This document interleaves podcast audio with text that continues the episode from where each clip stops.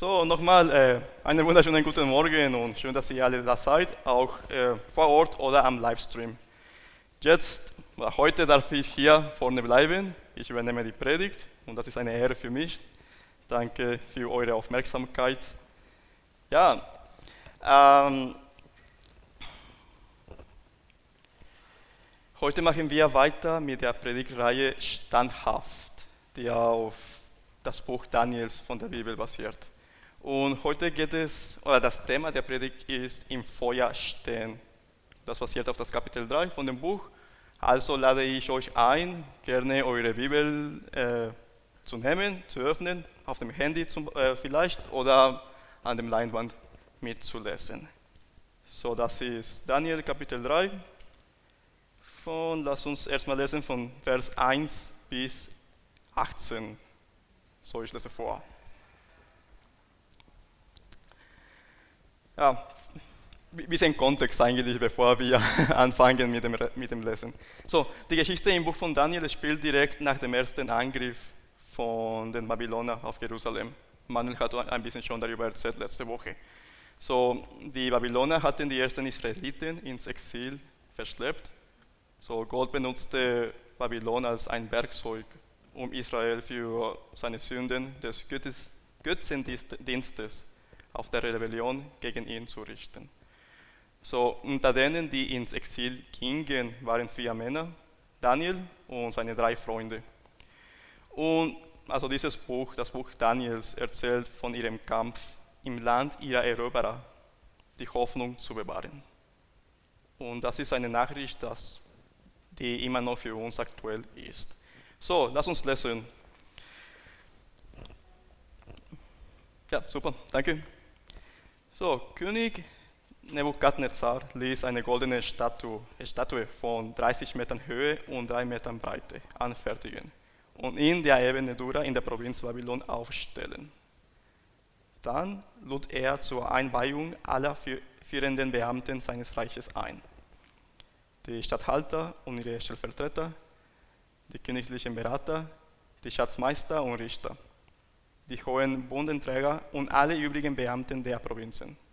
So kamen alle, die im babylonischen Reich Rang und Namen hatten, und versammelten sich vor dem Standbild. Dann rief ein Herold mit lauter Stimme: Ihr Männer aus allen Völkern, Ländern und Sprachen, der König befiehlt euch, sobald ihr den Klang der Hörner und Flöten, der Zittern und Harfen, der lauten Pfeifen und aller anderen Instrumenten hört, sollt ihr euch niederwerfen und die goldene Statue anbeten, die König Nebukadnezar aufstellen ließ. Wer es nicht tut, wird bei lebendigem Leib im Ofen verbrannt. Als die Musik einsetzte, warfen sich alle zu Boden und beteten die goldene Statue an. So. Einige Sterndeuter aber verklagten die Juden bei Nebukadnezar. Sie sagten zu ihm, lang lebe der König. Du, o König, hast doch angeordnet, dass jeder sich beim Klang der Instrumente niederwerfen und die Statue anbeten muss. Wer dies nicht tut, soll in den Ofen geworfen werden. Nun sind hier einige Juden, denen du die Verwaltung der Provinz Babylon anvertraut hast. Shadrach, Meshach und Abednego. Diese Männer erweisen dir nicht den nötigen Respekt. Sie dienen deinen Göttern nicht und sie weigern sich, deine goldene Statue anzubeten. Da packt den König der Zorn und voller Wut ließ er die drei kommen. Als sie vor ihm standen, stellte er sie zur Rede. Shadrach, Meshach und Abednego, ist es wahr, dass ihr meine Göttern keine Ehre erweist? Warum wollt ihr euch nicht von meiner Statue niederwerfen? Ich gebe euch eine letzte Gelegenheit.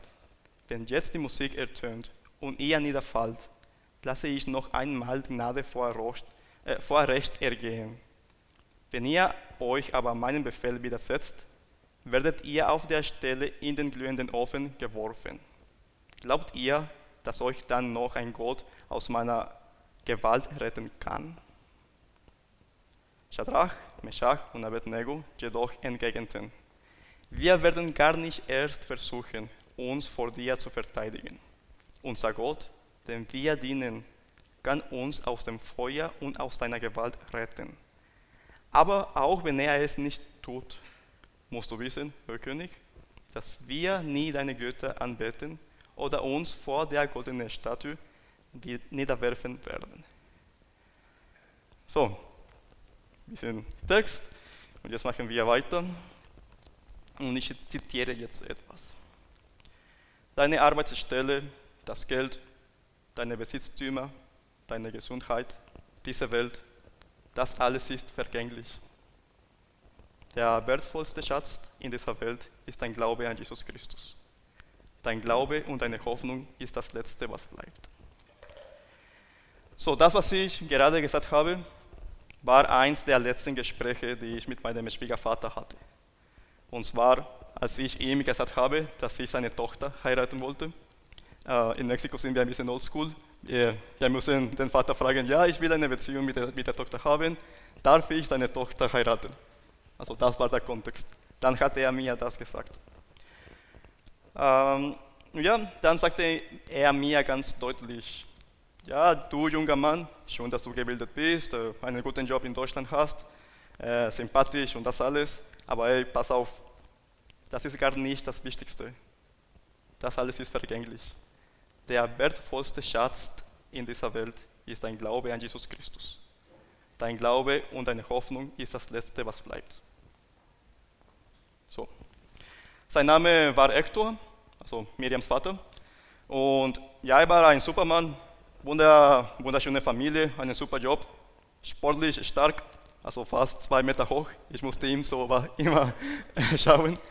Äh, also viele Leichtathletik-Medaillen. Er war sogar Lobpreisleiter in unserer Kirche in Mexiko, Prediger.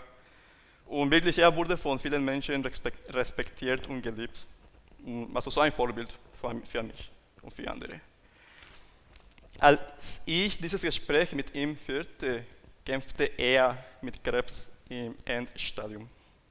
Sein Aussehen war natürlich nicht mehr das, was ich über, über ihn erzählt habe. Und ja, er hatte eigentlich schon ein Jahr länger gelebt als das, was die Ärzte sagten, also ein, ein Jahr davor. Und das ist natürlich schon ein Wunder Gottes. Und dafür sind wir dankbar, dass er noch länger bei uns war. Aber ja, zwei Monate später, nach diesem Gespräch, starb er. Und hat das Leid gemacht? Ja, natürlich, für mich, für meine Frau, für die Familie. Haben wir Gott dafür gebetet, dass er geheiligt wird? Natürlich. Hätten wir erwartet, dass er noch länger bei uns wäre? Selbstverständlich.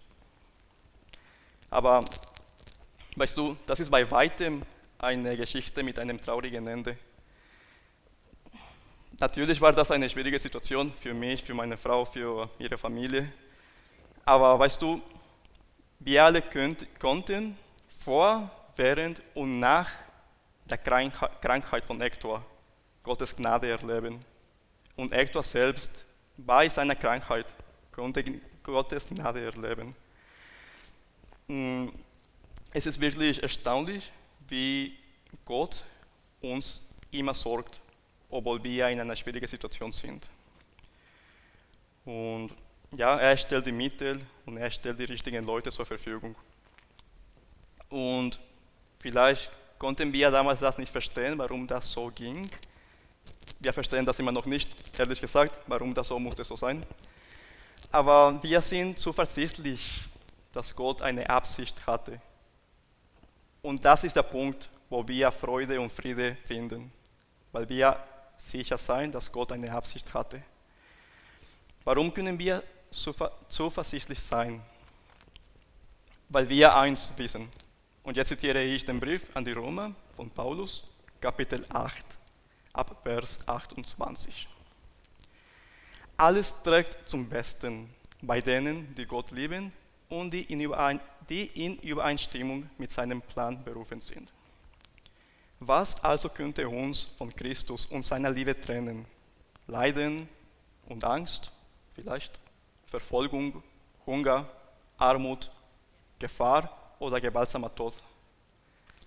Denn ich bin, ich bin ganz sicher, weder Tod noch Leben, weder Engel noch Dämonen, weder Gegenwärtiges noch Zukünftiges, noch irgendwelche Gewalten, weder Höhes noch Tiefes oder sonst irgendetwas, auf der Welt können uns vor der Liebe, also no, no, sonst irgendetwas auf der Welt können uns von der Liebe Gottes trennen, die er uns in Jesus Christus, unserem Herrn, schenkt.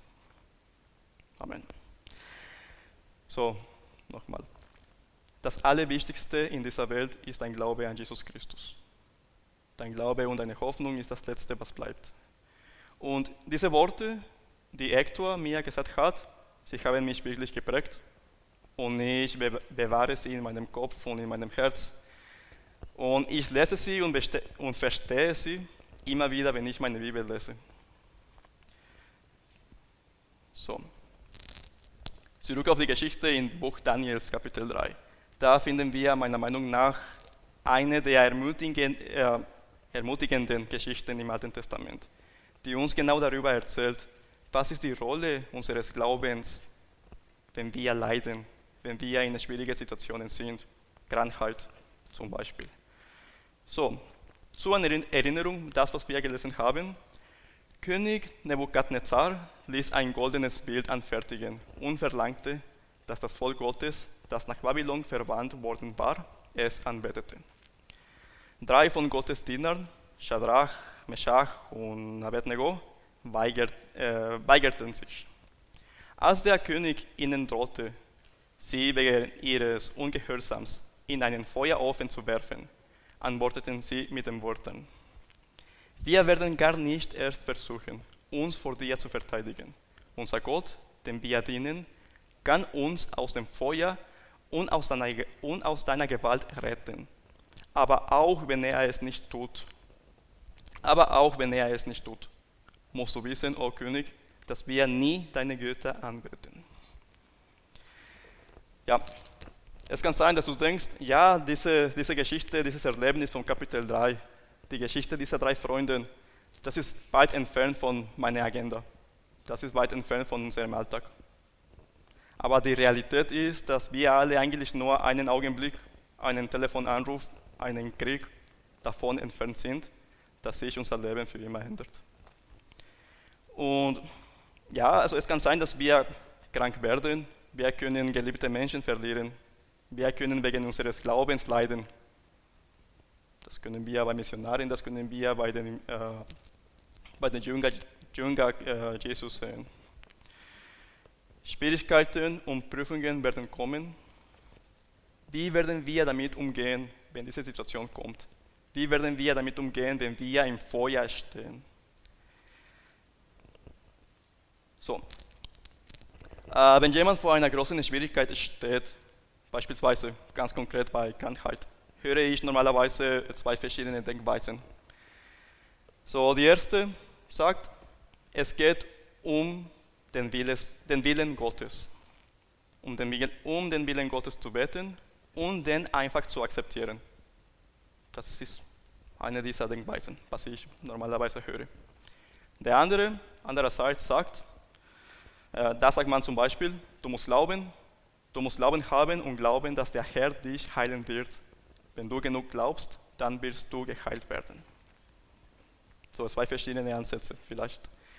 Und diese Denkweisen kommen manchmal nicht gut miteinander aus. Äh, aber ich glaube tatsächlich, wir brauchen beide, wir brauchen beide Denkweisen. Und das ist etwas, was wir in dem Kapitel 3 von dem Buch Daniels verstehen und lernen können. Ähm, ja, so, wie können diese beiden Gedanken zusammenkommen? Und das erkläre ich euch oder erzähle ich euch in dem Folgenden. So. Frage. Kann der Herr uns aus dem Feuer retten? Kann der Herr uns heilen? Ich glaube, wir alle sind uns einig, gell? das kann er. So, unser Jesus, wenn wir die Bibel lesen, lernen wir, dass er auf dem Wasser ging, er heilte Kranke, Kranke und er überwand am Ende den Tod. Er ist für unsere Sünden gestorben am Kreuz und dann auferstanden. Das alles hat er gemacht, weil er Mensch war, aber, aber weil er auch Gott war. So. Wir wissen eigentlich, dass Gott souverän ist. Im Psalm, in den Psalmen 135, Vers 6 lesen wir zum Beispiel, was dem Herrn gefällt, das tut er im Himmel und auf Erden, in den Meeren und in allen Tiefen. So Gott, so wie wir gesungen haben, der ist der Schöpfer aller Dinge und er hat die Macht zu tun, was er will. Ohne Zweifel. Dann in Kolosser Kapitel 1 von 16 bis 17 sagt er über Christus. Durch ihn ist alles geschaffen, was im Himmel und auf Erden ist, das Sichtbare und das Unsichtbare. Es seien Throne oder Herrschaften oder Mächte, alles ist durch ihn und für ihn geschaffen. Und er ist von allen Dingen und in ihm hält alles zusammen. So. Aus, aus diesen Informationen, aus diesen Texten verstehe ich ganz klar, dass was auch immer unser Leid ist, was auch immer wir an Leid erfahren, wissen wir, dass Gott die Macht hat, einzugreifen. Und wir wissen, dass er die Macht hat, jeden Schmerz, jede Zerrissenheit, die wir erfahren, zu erlösen und zu heilen. Das wissen wir, das kann er, ohne Zweifel. Und darüber hinaus, Gott ist nur, nicht nur allmächtig, er ist auch persönlich. Und das haben wir eigentlich gelernt vor ein paar Wochen, als Manuel Henkel da war.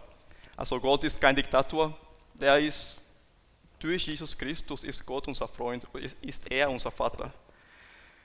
Und ja, wir haben eine spezielle Beziehung mit ihm durch Jesus Christus. Die 1. Petrus, Kapitel 5, 6 bis 7 sagt, dass Gott uns liebt und er sorgt sich um uns. Dann Matthäus, Kapitel 7, 7 sagt, Gott lädt uns ein, zu ihm zu beten und sagt uns, dass er unsere Gebete hören wird. Und das gibt uns Hoffnung auf jeden Fall. Also ich selbst habe erfahren, wie Gott meine Gebete beantwortet. Und das hast du bestimmt auch. Zum Beispiel, ich finde das Beispiel von Nancy von letzter Woche, als sie hier in dem Interview war, das finde ich auch wunderschön. Äh, und ich weiß, äh, hier in der Gemeinde gibt es auch mehrere Gebetszeugnisse. Wenn du neu in der Gemeinde bist, kannst du zu uns kommen und wir können dir eigentlich wunderschöne Dinge erfahren, wie Gott in unserem Leben gewirkt hat. So, unser Gott liebt uns, hört uns und er kann Wunder machen. Keine Zweifel. So, können wir auf Gott vertrauen? Ja. Ist Gott genug? Ist Gott genug? Ja. Aber können wir ihm noch vertrauen, wenn das Ergebnis, wenn das Ergebnis nicht so ist, wie wir erwarten? Was passiert denn? Können wir Gott vertrauen, wenn das Ergebnis nicht so ist, wie wir erwartet haben? So nochmal, es ist erstaunlich zu erleben, wie Gott unsere Gebete hört und wie er uns genau geben kann, was wir wollten. Ich komme zurück auf das Beispiel meines Schwiegervaters. Wie ich gesagt habe, äh, er lebte tatsächlich viel mehr, als die Ärzte am Anfang gesagt haben. Und ja, am Ende war das Ergebnis anders, aber diese Tatsache, dass er noch viel länger da war, das ist ein Wunder. Und das sage ich direkt, direkt, das ist ein Wunder und wir sind immer noch dankbar dafür. Wir danken Gott jeden Tag dafür, dass das möglich war. Weißt du? Aber besteht die Möglichkeit, dass Gott uns aus dem Feuer nicht rettet? Dass er uns nicht heilt, wenn wir das wollen? Und ja, ich denke, das ist etwas, was wir lernen können von dem Kapitel 3. Ähm, in dem Buch Daniels. Also diese drei Freunde in dem Kapitel 3 sagten, unser Gott, dem wir dienen, kann uns aus dem Feuer und aus deiner Gewalt retten. Aber auch wenn er es nicht tut, nochmal, aber auch wenn er es nicht tut, musst du wissen, o oh König, dass wir nie deine Götter anbeten. Für diese drei Freunde, die drei Freunde von, von Daniel, war das klar. Das war ja eine Möglichkeit, dass Gott sie nicht retten würde genau von dieser Situation in dem Feuer von dem Ofen zu stehen. So, wenn unser Gott nicht tut, was wir wissen, dass er kann, wir sind uns einig, das kann er tatsächlich. Er ist der Gott von allem. Also heilen, erlösen, reparieren. wenn er das nicht macht, was er kann, werden wir ihm trotzdem vertrauen? Wenn er sich weigert, unsere Bitten so zu beantworten, wie wir es erwarten, werden wir ihn dann lieben, ihm gehorchen und ihm Glauben bis zum Ende durchhalten. So. Diese drei Männer sahen dem Feuer ohne Angst entgegen, weil sie wussten, dass es egal wie es ausgeht, letztlich zu ihrem Besten und zu Gottes Ehre sein würde. Und ich glaube, natürlich können wir etwas davon lernen, von diesem Erlebnis, von diesen drei äh, Freunden. Gott ist gut. Ich habe keinen Zweifel davon. Also immer wenn ich meine Bibel lese, kann ich das lernen, dass Gott ein, lieber, äh, ein liebender Vater ist. Er weiß, was das Beste für uns ist. Und er weiß, was das Beste für seine Kinder ist. Jesus sagte in Matthäus Kapitel 7, Vers 11, Trotz all eurer Bosheit wisst ihr Menschen doch, was gut für eure Kinder ist und gebt es ihnen. Wie viel mehr wird euer Vater im Himmel denen Gutes schenken, die ihn darum bitten? Wir können darauf vertrauen, dass Gott auch, wenn er uns vorerst nicht heilt, etwas weiß, was wir nicht wissen. Und pass auf, also wir können sicher sein, dass es eines Tages dem Leiden und dem Tod ein für alle Mal ein Ende setzen wird.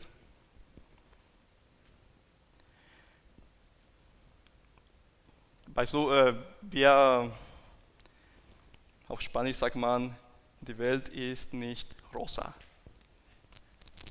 Das, äh, el mundo no es color de rosa, auf Spanisch. Äh, und das ist eine Realität. Äh, ja, ich habe eine wunderschöne Frau, eine sehr schöne Familie in Mexiko, sehr gute Freunde hier in der Gemeinde. Ich fühle mich zu Hause hier bei euch allen. Aber es gibt natürlich andere Dinge, die in der Welt passieren. Also das ich muss nicht mehr weiter erzählen, das kennt jeder. Aber weißt du, am Ende gibt es diesen Unterschied. Wir haben diese Hoffnung und in dieser Hoffnung, mit Hilfe des Heiligen Geistes, können wir Friede und Freude finden. So. Der Glaube ist nicht umsonst. Und ich möchte noch mal was lesen, jetzt von, der, äh, von dem Brief an die Römer, Kapitel 5, ab Vers 3. Paulus sagt uns folgendes. Wir danken Gott auch für die Leiden, denn Leid macht geduldig. Geduld aber vertieft und festigt unsere Glauben. Und das wiederum stärkt unsere Hoffnung. Diese Hoffnung aber geht nicht ins Leere, denn uns ist der Heilige Geist geschenkt und durch ihn hat Gott unsere Herzen mit seiner Liebe erfüllt. Ja. So, trotz aller Ungerechtigkeiten, trotz des Leidens, trotz alles Schlechtes, was in der Welt passieren kann, können wir Freude und Hoffnung finden. Und ja, also ich muss, ich muss dir das genau sagen. Ich glaube nicht, dass es in dieser, in dieser Welt, in diesem erdlichen äh, Leben darum geht, dass alles gut läuft, dass alles rosa ist, dass alles äh, in Ordnung bei uns ist. Wie gesagt, wir sind eigentlich nur einen Augenblick davon entfernt, dass unser Leben, dass, äh, dass unser Safe Place geändert werden kann. Und was werden wir machen, wenn das kommt? Werden wir die Hoffnung verlieren? Nein, wir werden nicht die Hoffnung verlieren, weil wir nicht allein sind. Gott ist mit uns, Jesus ist mit uns, der Heilige Geist ist mit uns. Und da können wir Friede und Freude finden. So, und jetzt möchte ich den Rest des Kapitels äh, lesen oder ein bisschen Kontext geben. In dem Rest des Kapitels beschreibt der Autor, dass Nebukadnezar die Beherrschung verlor, als die Freunde sich weigerten, die Statue anzubeten. Er ordnete dann, den Ofen siebenmal stärker als gewöhnlich zu heißen.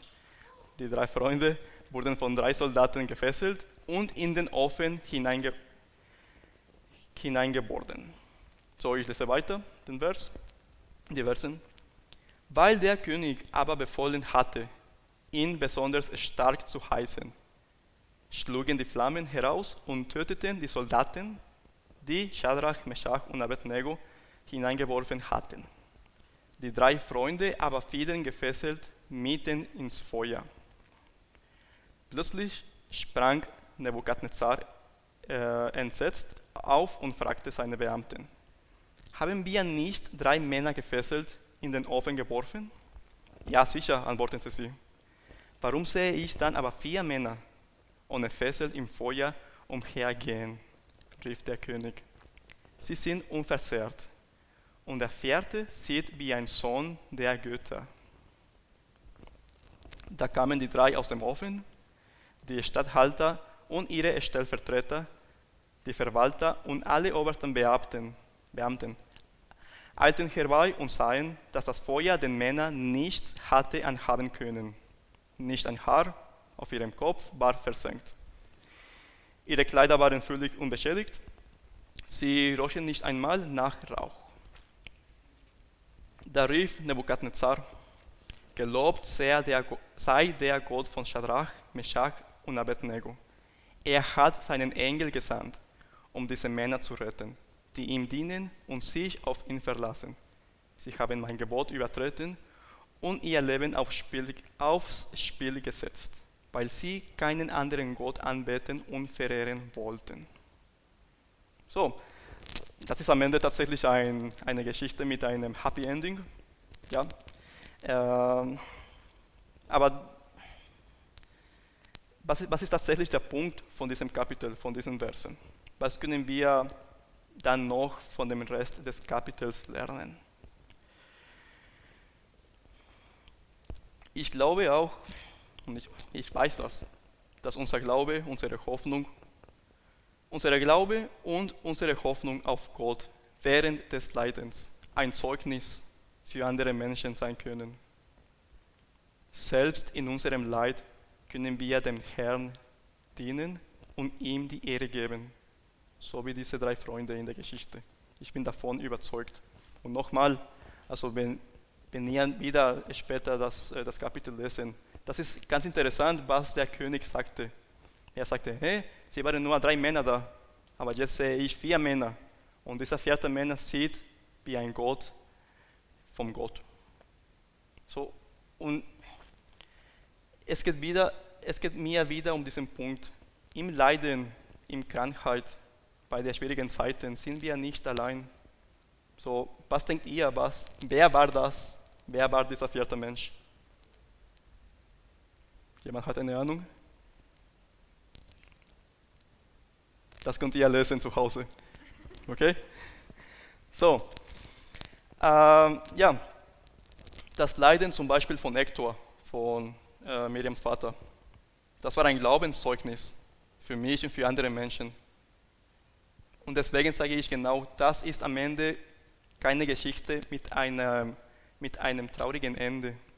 Wir hätten uns das anders gewünscht, ja, aber Gott, äh, hat etwas, tun, etwas Gutes gemacht durch diese Krise.